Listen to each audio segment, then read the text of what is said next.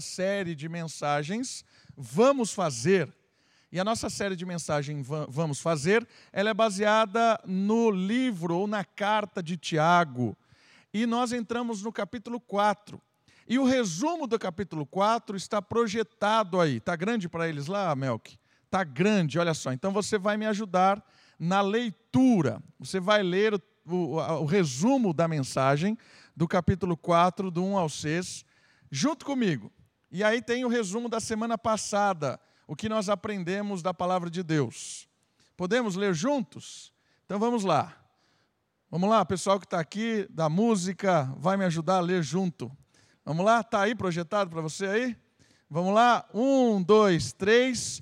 O desejo faz com que a inimizade com Deus aconteça. Não tem como ser amigo da soberba e íntimo do Senhor. Queridos, esse resumo nos diz algo muito sério. Não tem como ser amigo da soberba e ser amigo de Deus. São coisas opostas. A semana passada nos apresentou um pouco mais sobre o mundanismo. E o mundanismo tem a ver com ideais do reino das trevas sendo implantados ou sendo prática do dia a dia daqueles que um dia foram libertos do reino das trevas. E mais especificamente, Tiago está abordando em primeiro lugar os mestres. Capítulo 3, versículo 1 e 2, ele diz que ele está falando com aqueles que querem ser mestres. E estes que estavam querendo ser mestres, eles estavam se utilizando de formas mundanas para chegar ao topo, para ter a primazia, para ser o mais importante. E aí Tiago começa a dizer para esse pessoal o que o mundanismo faz, a destruição que o mundanismo causa. E a destruição, ela chega a um ponto de tornar aquele que é mundano inimigo de Deus. Tiago aponta, em primeiro lugar, para os mestres, mas é óbvio que isso recai sobre cada um de nós. Essas recomendações de Tiago recaem sobre nós, porque todos nós somos tentados o tempo todo a viver neste mundo com os antigos ideais, com os ideais que são orquestrados fora do reino. Nós somos tentados a isso todos os dias. Então, semana passada nós percebemos que o mundanismo é algo que nos afasta de Deus e nos faz destruídos no final das contas. Hoje, a nossa mensagem vai caminhar por mais alguns versos. Hoje, o capítulo 4, novamente, é a base, e nós vamos, do, do versículo 7 ao versículo 10, falar a respeito do tema: Como vencer o mundanismo como, em definitivo, trabalhar com essa vitória sobre algo que é tão terrível na comunidade. Então, quero convidar você a abrir a sua Bíblia, carta de Tiago, capítulo 4. Eu quero ler os versos propostos. Como vencer o mundanismo? Na verdade, eu vou ler devagar. Vamos ler versículo por versículo e a gente vai aprendendo junto dicas de Tiago a respeito de como vencer o mundanismo. Tá aí? Estamos junto? Então olha só, versículo 7. Assim, esse assim diz assim, contestando tudo isso que o mundo está propondo, sujeitai-vos a Deus. Logo de cara, Tiago já apresenta o segredo. O segredo do mundanismo ser vencido é a sujeição a Deus. E o que isso tem a ver? Olha só projetado aí para você. Neste trecho de sua carta, Tiago revelará dez imperativos. Tiago vai falar dez ordenanças mas essas dez ordenanças, elas estão resumidas nesta sujeição, nesta primeira, sujeitai-vos. E o que são essas ordenanças, esses dez imperativos que vão aparecer no texto bíblico?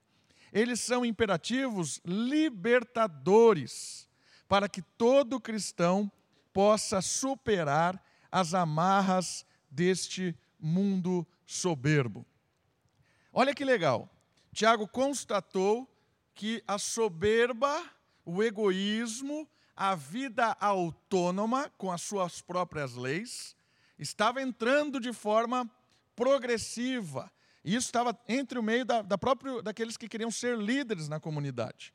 E aí Tiago está mostrando o oposto disso. Mas você vai superar isso, você vai vencer isso de uma forma surpreendente. E essa forma surpreendente começa com a palavra sujeição. Sujeitai-vos. E o que é que Tiago quer nos ensinar com essa questão da sujeição a Deus? Deixa eu ver se eu consigo projetar aí para você o próximo, que tem um comentário a respeito da sujeição. Está indo aí?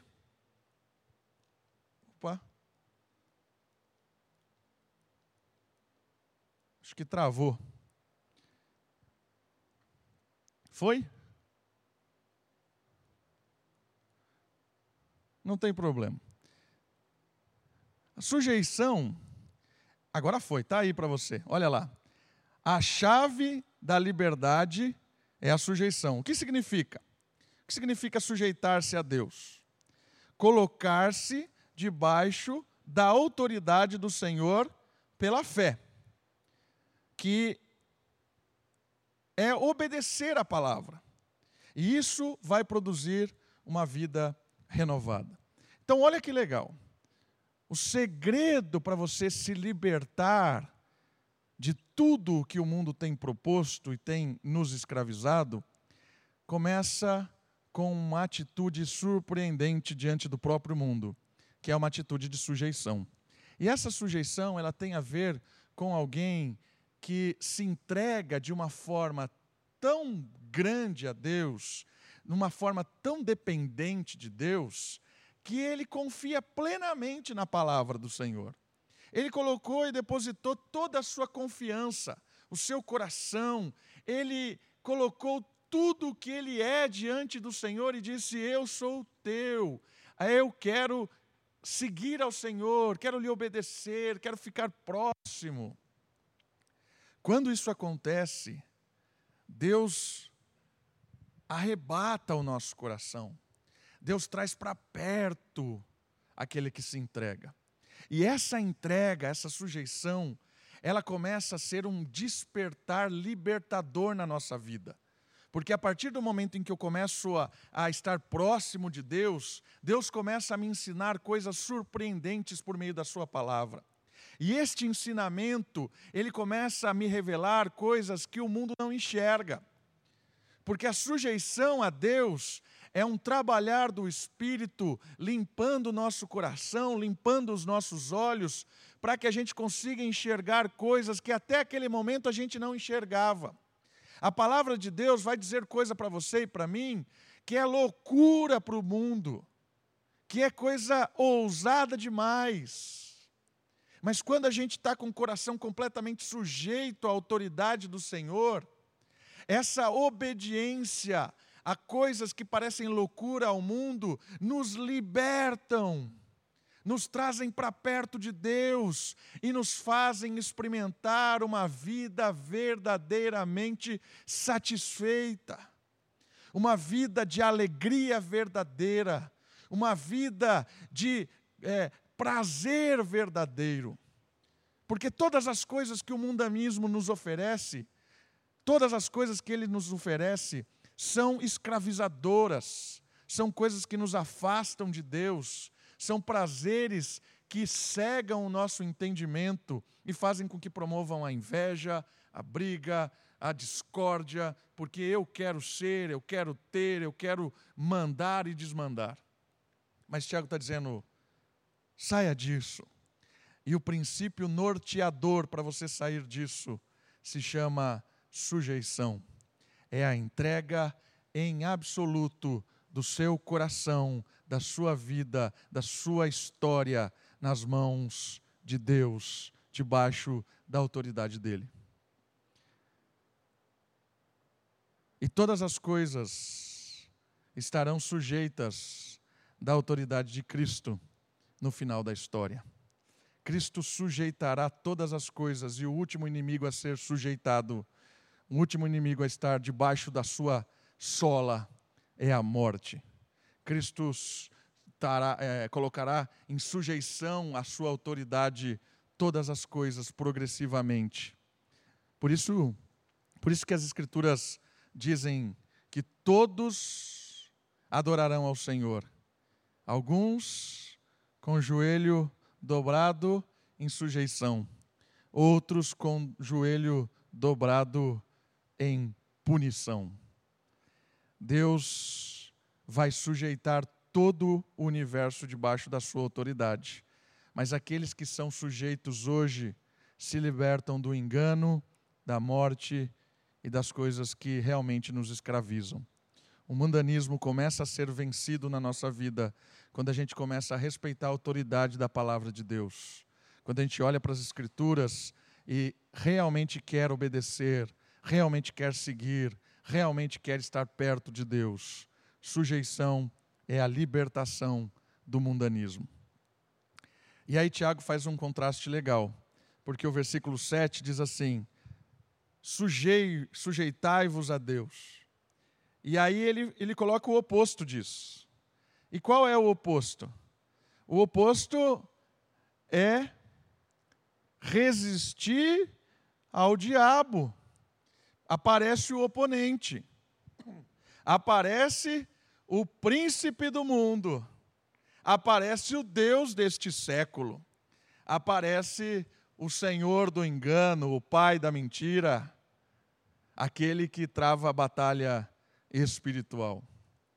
E aqui nós vamos aprender com o texto de Tiago, e principalmente com a sujeição anterior, como é que nós vencemos o nosso oponente, como é que nós nos libertamos do nosso oponente. O tema da batalha espiritual às vezes volta em moda, né? Coisa que vem à tona, depois o pessoal se esquece, aí volta de novo, começa a falar. Normalmente, quando se fala em batalha espiritual, o pessoal já pensa em nomear os demônios, fazer um catálogo de demônio, tipo Pokémon, o demônio do território não sei aonde, demônio do território não sei aonde. Para vencer esse demônio você faz a simpatia tal, 50 dias não sei do que. E aí a batalha espiritual gira em torno de, de coisas que não fazem o mínimo sentido, né? Amarrar a Satanás, gritar.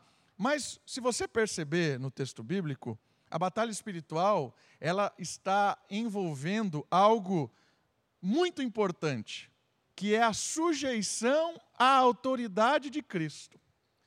Porque o oponente, ele vai propor o oposto.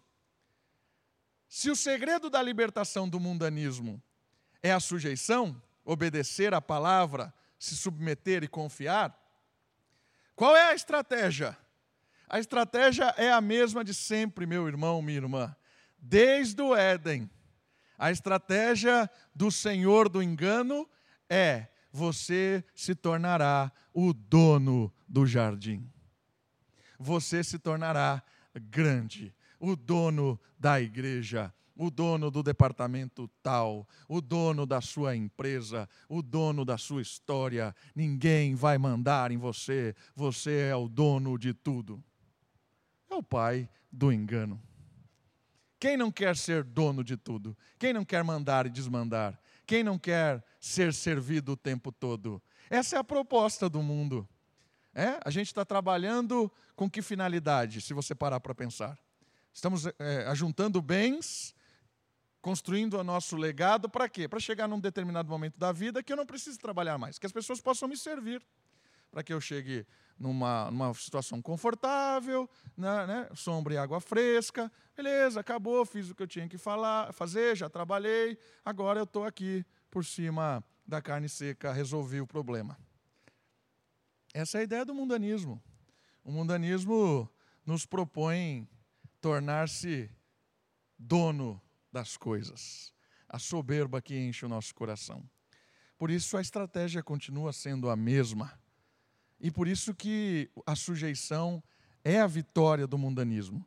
Tiago, da mesma maneira que Paulo e Pedro, identifica o diabo como aquele que orquestra o sistema mundano. Suas artimanhas são poderosas, pois trazem orgulho na felicidade. Olha que interessante isso. Paulo fala que nós devemos ficar firmes diante daqueles que são eh, autoridades é, caídas, né? potestades. Ficar firme, ele usa até a ilustração da armadura de Deus no capítulo 6 de Efésios. Pedro fala que o inimigo está ao nosso redor como leão, está ali tentando enganar. Né? Por isso que dizer que Satanás está preso é meio perigoso. Satanás está solto enganando as nações. Satanás está solto propondo o mundanismo. Mas ele não vai chegar em você de forma grotesca. Ele não vai chegar em você de forma a ter um chifrinho, um rabinho, um sei lá o quê. Né? Ou ele não vai ser territorialmente denominado como sei lá o quê, da terra não sei da onde. Não sabe como é que o diabo vai chegar em você? Amanhã. Amanhã na televisão. Quando ele propor coisas para satisfazer o seu coração, para resolver o seu problema, acabar com sua dificuldade. Essa é a solução do mundanismo. O diabo fez isso com o próprio Cristo. Morrer você está louco? Morrer para quê? Não, que morrer. Que morrer. Sabe quem disse isso para Cristo? Foi Pedro. Tá doido, Jesus? Não fala isso. Que morte. Para com esse discurso aí. Não tem nada a ver. Nós estamos aqui por um discurso de vitória. Um discurso de colocar o reino na marra. Vamos nos libertar do império. Para com esse negócio de morrer. Aí Jesus disse para Pedro: sai daqui, Satanás. O bandanismo, ele surge nas propostas. Satanás também tentou pessoalmente o próprio Cristo. Para que sofrer? Eu lhe dou tudo isso aqui. Para que fome? Para que essa angústia? Eu tenho a solução dos seus problemas. Então eu queria que você percebesse que o mundanismo ele vem nos lábios enganadores do pai da mentira como a solução fácil do seu sofrimento, como a solução fácil do seu problema para pagar a conta de amanhã, como a solução fácil da cura de alguma coisa. Por isso que a palavra de Deus diz para que nós nos sujeitemos ao Senhor. Porque quando nós estamos presos à autoridade da palavra, quando nós estamos presos ao Senhor, quebrantados diante dEle, essas malícias, essas questões é, enganadoras do diabo, elas se dissolvem. É óbvio que vai ser tentador, senão não chamava tentação, né? Porque o nosso coração vai ficar palpitando: poxa, será que isso não é mesmo o que eu devo fazer? Mas olha, vai acabar o meu sofrimento. É só uma vez. Deus perdoa, Deus perdoa tudo. Ninguém vai saber. Todo mundo faz. E aí aparece a palavra: resiste. Resiste ao diabo e ele fugirá de vós. Como é que nós resistimos? Crendo, crendo na palavra, crendo na autoridade da palavra.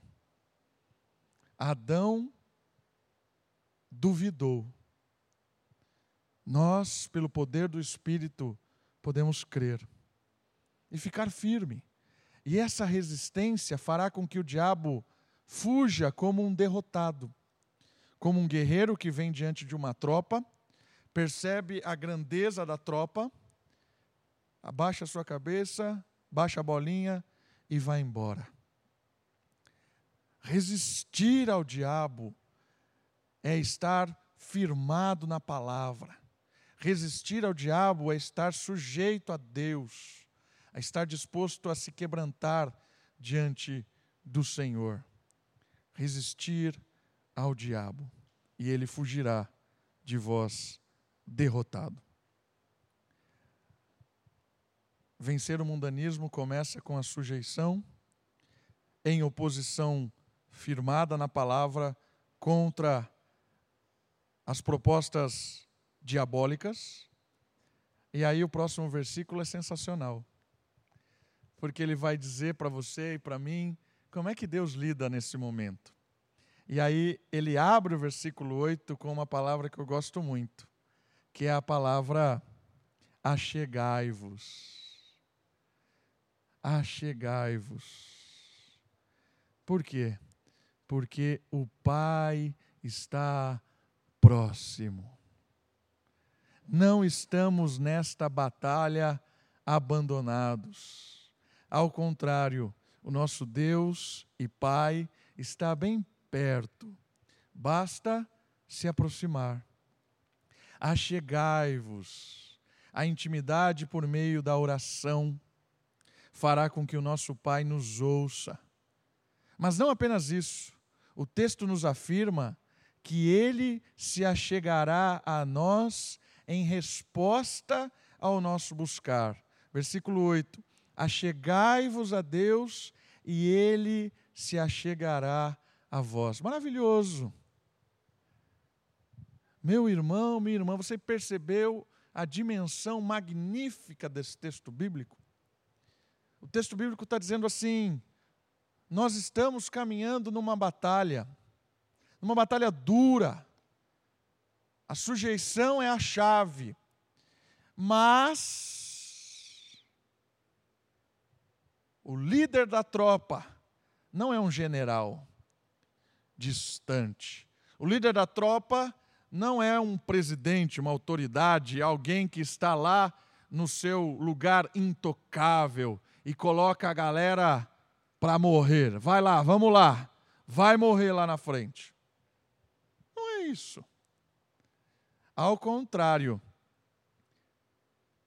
o líder, o Senhor da história, ele é Pai.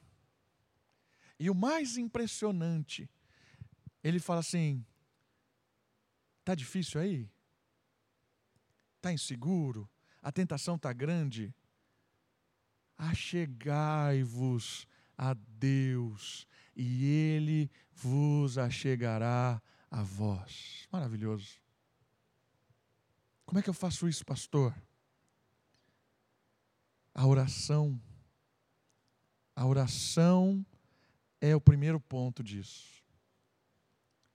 Quando você de, é, é, fecha a porta do seu quarto, ou vai num lugar de tranquilidade, eu sei que talvez em quarentena seja meio difícil, né? mas você vai lá no banheiro durante cinco minutos, tranca a porta, e ali você vai derramar o seu coração diante de Deus. Ali você vai entregar e dizer: Senhor, eu me achego a Ti com o meu coração aberto. E aí você fala o que você está sentindo.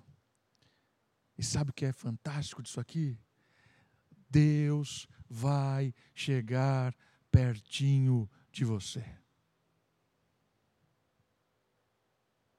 Deus vai pegar o seu coração e vai responder a Ele.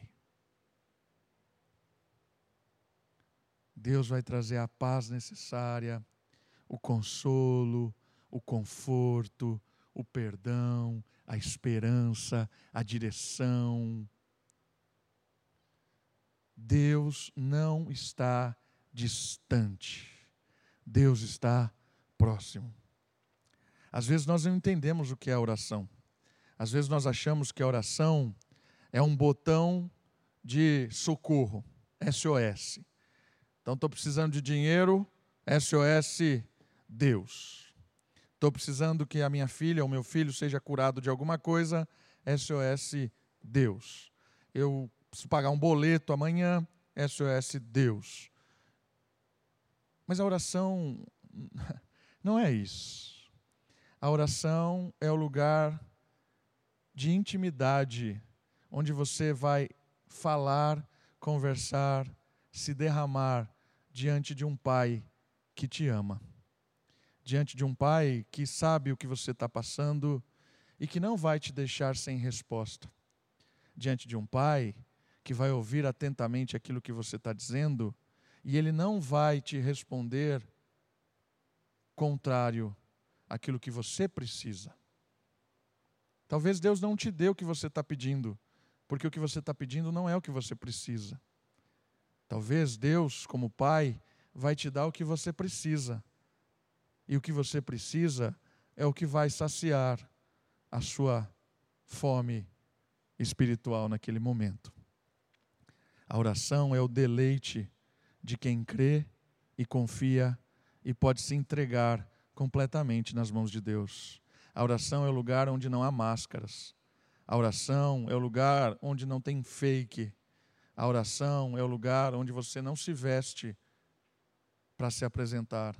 A oração é o lugar onde você se retira das suas armaduras, você se livra delas e ali, quanto mais você entra na presença de Deus, liberto das suas armaduras, mais o Espírito de Deus reconfigura o seu coração.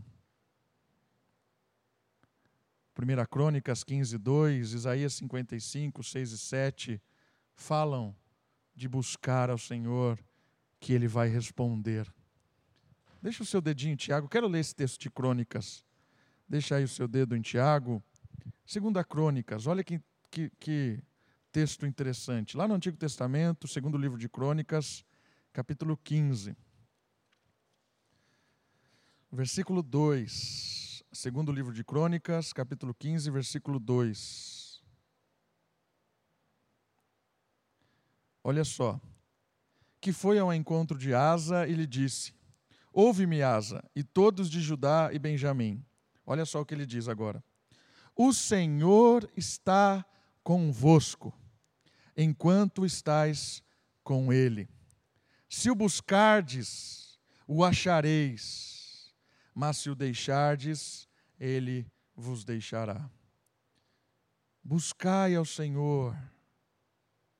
Isaías, um pouquinho para frente, vamos para Isaías também, capítulo 55.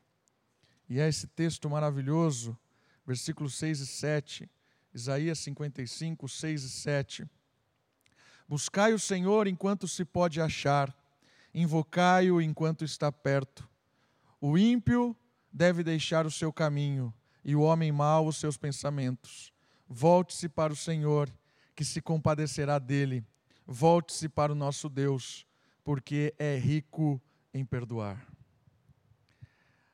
E aí Tiago sabe que muitas vezes Muitas vezes, nós não nos aproximamos de Deus por causa da nossa consciência. É o que o texto de Isaías está dizendo. Às vezes a gente foge de Deus. Eu sei como é isso, eu faço isso várias vezes. A gente faz coisas que não deve, pensa o que não deve, quer agir por conta própria, e aí a gente corre da intimidade com Deus. A gente corre dessa experiência face a face com o Senhor na oração. E aí Tiago sabe disso. E aí Tiago vai nos ajudar a pensar nos próximos versos num degrau libertador com as próximas os próximos imperativos. Eu chamo esse degrau de libertador de das trevas para a luz. Porque muitas vezes nós não estamos experimentando dessa comunhão com Deus por causa da consciência pecaminosa que nos escravizou e aí eu tenho vergonha de Deus. Eu tenho vergonha de pedir perdão, eu tenho vergonha de conversar. Eu não se achego, faz tempo que eu não vou lá conversar com o Pai. Tiago sabe disso e ele trabalha com esses imperativos agora, e eu gosto de imaginar como degraus libertadores das trevas para a luz. Olha só, a palavra pecadores, que começa o próximo verso, né? na verdade, metade do verso 8, mostra todos, ou mostra a realidade que todos estamos, que ainda é perigosa realidade de pecado. Por isso, nós precisamos progredir dia a dia nestes degraus espirituais, que vão da tristeza para a alegria, da insatisfação para a gratidão. O versículo começa assim, a parte B do versículo 8: Pecadores, limpai as mãos. Então, o que ele está nos dizendo? Muitas vezes nós não, não, não, não, experimentamos da libertação de Deus, desse convívio de Deus, porque estamos presos numa realidade de pecado. E aqui Tiago vai nos mostrar que o pecado é algo muito sério. Pecado não, não é algo que se deve brincar. E ele vai mostrar essa seriedade do pecado com algumas palavras que nos fazem nos libertar dele. Ele aponta essa questão dos pecadores, ele fala assim: nós somos todos pecadores ainda, no sentido que nós ainda estamos com a influência do pecado no nosso coração. E aí ele vai trazer essa recomendação: limpai as vossas mãos. Essa ideia de limpar as mãos é uma expressão comum no judaísmo, tirada das cerimônias de purificação. Na Bíblia, muitas vezes o pecado está relacionado com as mãos. Texto de Jó, por exemplo, capítulo 16, verso 17, usa a expressão mãos violentas. O próprio livro de Jó, capítulo 15, versículo é, 15, diz mãos cheias de sangue. Jó 9:30 e o Salmo 18:20 diz mãos pecadoras. E aí também a ideia de mãos santas, em 1 Timóteo 2:8. Própria simbologia de, de, de Pilatos quando lava as suas mãos. O que essa expressão, que é o início do degrau da, das trevas para a luz, tem para nos ensinar? Tiago está dizendo para nós que nós estamos muitas vezes com as mãos cheias de culpa, e essa culpa nos fazem cada vez mais estar próximo daquilo que é de agrado do diabo. Mas, se nós nos aproximarmos de Deus e limparmos as nossas mãos, e pedirmos perdão e clamarmos por misericórdia, as nossas mãos serão limpas para que a gente possa se libertar. Tiago está nos desafiando a entregar as mãos para ser limpas diante de um relacionamento transformador com o Senhor. Mas não é só o lavar das mãos. Próxima expressão que aparece: Vós que sois vacilantes, purificai-vos o vosso coração. Uma transformação completa que atinge a fé e o mais íntimo do ser. Mãos lavadas, limpas, coração limpo. Coração transformado. Porque as mãos muitas vezes são resultados do que o coração impulsiona.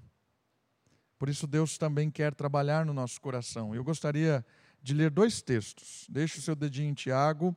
Vamos para o Salmo 24, 4. Olha só o que diz o salmista. Salmo de número 24, versículo 4. Aquele que é limpo de mãos e puro de coração, olha que legal da onde vêm as expressões de Tiago, que não entrega a sua vida à mentira, nem jura com engano. De quem Tiago está falando aqui? Daquele que é transformado por Deus, aquele que tem um encontro com o Senhor, aquele que é limpo de mãos e puro de coração. Esse é aquele que encontra a salvação de Deus, a salvação dessa escravidão que é o pecado.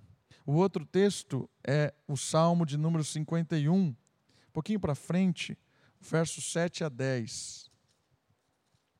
Salmo 51, salmo bem conhecido de contrição. Eu queria ler três versos: 7, 8, 9, 10. Quatro versos, na verdade. O 7 ao 10 do 51.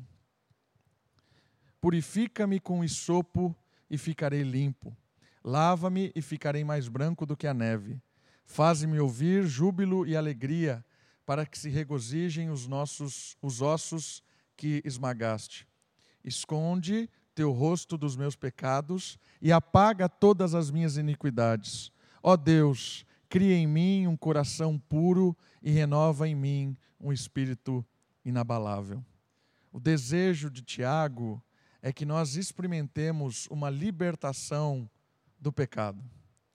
O pecado sempre vai escravizar o seu coração, e quando ele escraviza o seu coração em desejos que são completamente opostos ao que Deus quer que nós nos sujeitemos, esse coração vai desejar coisas do império das trevas.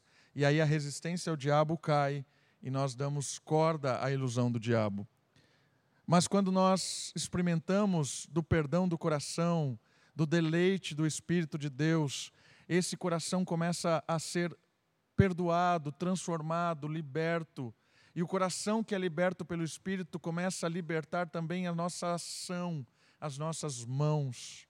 Aquele que tem um encontro com Cristo, ele age como Cristo, não porque ele é bom, mas porque o seu quebrantamento diante de Deus faz com que o Espírito habite nele. O Espírito o usa para agir neste mundo com as suas mãos, derivada de um coração transformado pelo Espírito. A tristeza progressiva do nosso ser diante da soberba e do pecado precisam ser expostas de forma consciente e verdadeira para que possamos ser libertos. O que eu quero dizer com isso? Quero dizer que as próximas três palavras que aparecem têm a ver com a progressão da tristeza diante do pecado. Só vamos experimentar alegria e libertação, só vamos subir o degrau das trevas para a luz, se nós tivermos plena consciência da tristeza que o pecado produz. Olha só as três palavras: entristecei-vos, versículo 9, lamentai e chorai. Que o vosso riso se transforme em lamento e a vossa alegria em tristeza. A tristeza progressiva do nosso ser diante da soberba e do pecado precisam ser expostas de forma consciente e verdadeira para que nós possamos ser libertos. Essas três palavras, elas nos revelam três atitudes que nós não temos diante do pecado. Muitas vezes, nós crentes somos arrogantes diante do pecado. Por que somos arrogantes? Porque nós temos a ideia de que Deus é um Deus que perdoa mesmo, que somos eleitos, que Deus nos escolheu antes da fundação do mundo, somos presbiterianos. Né? E aí o pecado é pecado, afinal de contas, depravação total, né? Somos depravados totalmente é a graça de Deus. Né? E aí, essa, esses conceitos que são verdadeiros, eles são usados de forma maliciosa pelo nosso próprio coração, pela nossa própria mente, para racionalizar o pecado. E aí, o pecado é pecadinho, é essa porcariazinha, não, não é nada. Sabe que isso acontece? Quando você começa a racionalizar o pecado e quando você começa a tratar o pecado nesse, desse jeito, como uma manchinha no coração, né? nós nunca vamos nos libertar dele. E o pecado vai te transformar num escravo dentro da igreja, de alguém preso nas mãos do diabo dentro da igreja. É aquilo que Paulo fala para a igreja aos Coríntios: entrega a Satanás para a destruição da sua carne. Sabe o que isso significa? Capítulo 5 de 1 Coríntios. Pessoa que não se atenta para a destruição do pecado, o próprio Deus a entrega nas mãos do pai da enganação, para que ele fique vivendo a ilusão do pecado, nadando no mar da morte, sorrindo alegremente. Isso é muito sério. Por isso o texto bíblico nos faz pensar em três palavras: entristecei-vos. Palavra entristecer, ela tem uma conotação de dor, uma conotação de, de angústia. Quando eu olho para o meu pecado e vejo o que ele promove diante de Deus e diante das pessoas, isso faz com que o meu coração sinta um pesar grande, dói o coração. E esse, esse sentimento de dor, esse sentimento de, de, de, de, culpa por causa do pecado, isso dói o meu coração, dói no meu íntimo. Isso me faz lamentar. E o que é o lamento? A ideia do lamento é porque eu vejo que Deus odeia o pecado e o pecado cai sobre o juízo de Deus. Isso faz me lamentar. E o lamento no Antigo Testamento muitas vezes faziam as pessoas rasparem as suas barbas, rasparem o seu cabelo, se humilharem, botarem pano de saco, jogarem cinza na roupa, se mostrarem humilhadas diante de Deus. Esse é o lamento, a humilhação. E isso produz, em última instância, o choro. Quantas vezes você fez isso diante do pecado? Quantas vezes eu fiz isso? Mas o que, que a gente quer fazer como crente? Tem que perdoar. O cara faz uma coisa absurda e ele briga para que você tenha que perdoá-lo. Perdoa, você não é crente, tem que perdoar, convive comigo. Ah, olha só. Por isso que a igreja está cheia de canalhas. Infelizmente, a igreja está cheia de canalhas, porque as pessoas não perceberam a dimensão do pecado. Não olhe para o outro, olhe para você. Estou olhando para mim nesse momento. Como eu tenho tratado o pecado? Querendo que as pessoas convivam com os mais pecados absurdos. Aqui eu, eu não estou dizendo para a gente ser hipócrita. E o que é o hipócrita? O hipócrita é a pessoa é, no sentido de que, ah, pecador, se coloca como santo. Não! Eu estou dizendo aqui para que a gente tire as máscaras diante de Deus. E aí, a gente olhe, não no sentido de nos colocarmos acima dos outros, condenando o pecado dos outros, porque normalmente a gente faz isso também. A gente acha que está acima dos outros. Mas o texto bíblico está chamando a responsabilidade para nós, para a nossa dimensão do pecado. E aí, eu e você sondarmos os nossos corações para percebermos o quanto o nosso coração e as nossas mãos são escravas deste mundo. E aí, é esse encontro com o Senhor, no, no, no, no, mais íntimo do nosso ser, ele vai promover uma tristeza, ele vai promover um lamento e um choro desesperado, porque esse pecado tem promovido a minha morte, a morte de quem convive comigo e me afastado de Deus. Nós precisamos transformar o nosso riso em lamento. Nós precisamos tratar o nosso pecado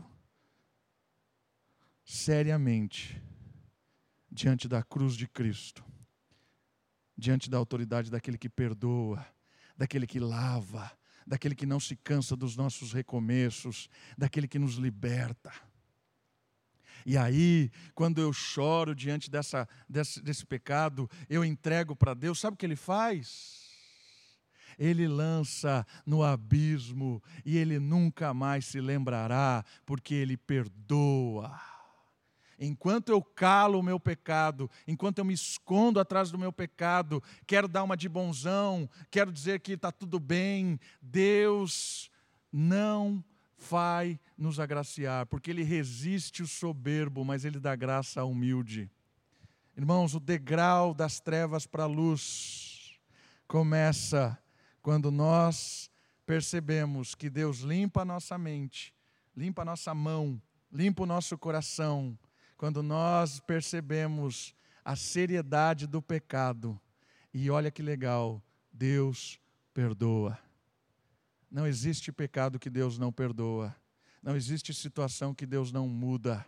Não existe história que Deus não transforme. O passo inicial é arrependimento. Coloca nas mãos de Deus e Ele vai tirar a culpa, Ele vai tirar o peso, Ele vai tirar a máscara. Vida livre.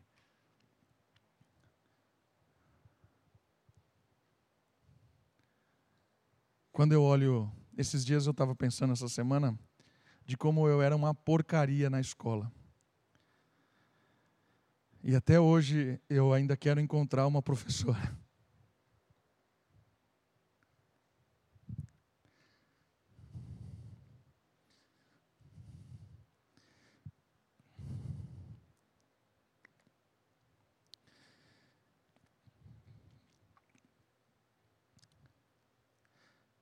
Eu lamento, eu choro toda vez que eu lembro como eu tratava essa professora.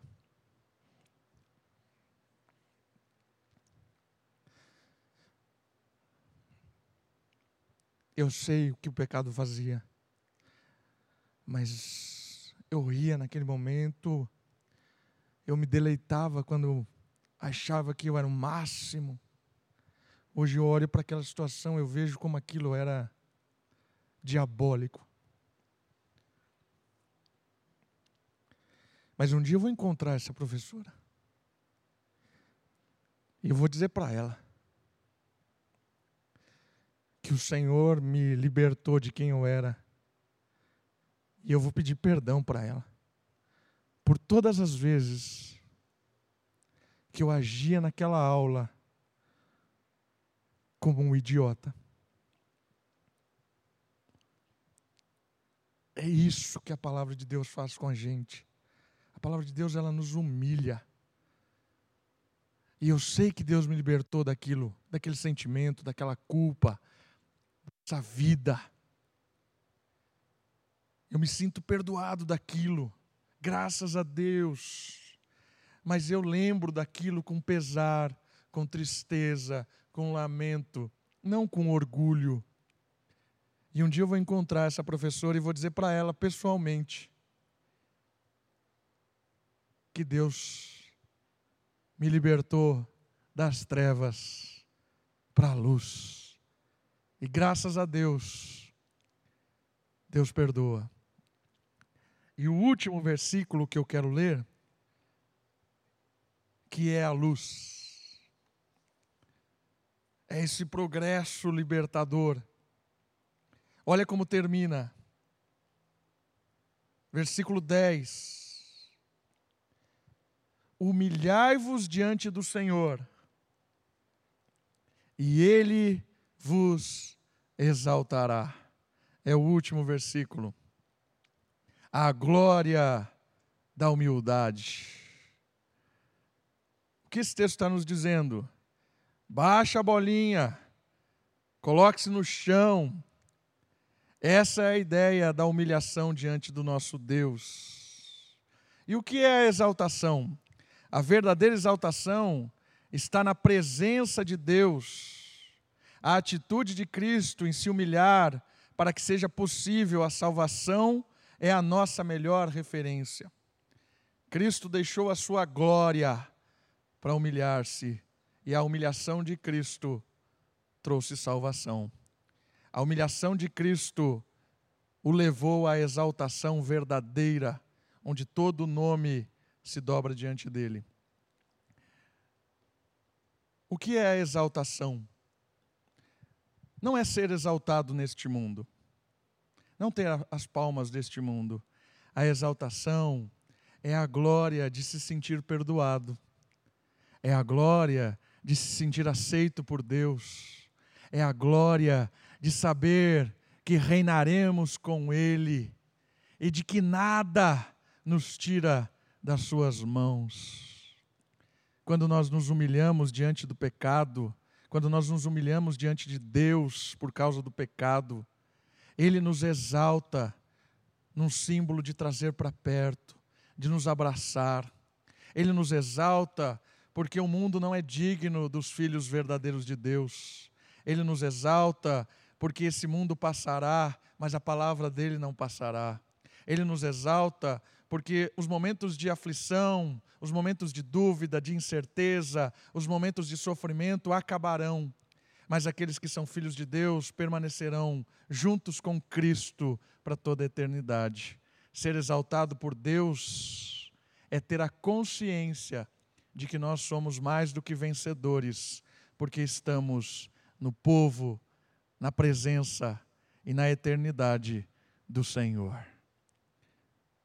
Que a exaltação do mundo não nos engane, que as propostas de sermos grandes e soberbos neste mundo, ou até mesmo dentro de uma comunidade, não nos engane, mas que a humilhação nos leve para o chão, que a humilhação nos leve para perto do Pai, e que esse para perto do Pai nos leve cada vez mais a um, um sentimento de exaltação, de sabedoria, de satisfação porque Deus está conduzindo a nossa história, Deus está conduzindo toda a história. Que a graça de Deus chegue ao seu coração de uma forma surpreendente, para que você e eu possamos entender que a exaltação é estar perto de Deus para sempre. Vamos orar? Abaixe sua cabeça aí, feche os seus olhos pessoal da música vai se preparar para a gente cantar uma última música. Vamos orar. Pai querido, obrigado, porque o Senhor nos buscou, a tua morte nos libertou, o Senhor pagou o preço do nosso pecado, e o nosso pecado era sério, grave, e a tua morte nos trouxe libertação. Obrigado, ó Deus, porque hoje somos teu povo, tua família. Nos ajude, ó Pai, a fugir, a resistir ao diabo, a constantemente entrar na tua presença para limparmos as nossas mãos e coração, para que o pecado cause em nós nojo, tristeza, lamento, choro, que o pecado cause em nós repulsa, para que nós desejemos de forma desesperada a presença gloriosa do Senhor, que nós nos humilhemos diante do Senhor e experimentemos da exaltação que vem do Espírito que nos liberta do mundanismo, da vida terrena que não leva a lugar nenhum. Nos ajude, ó Pai, a vivermos próximos de Ti. Nos ajude, ó Pai, em nome de Jesus. Amém.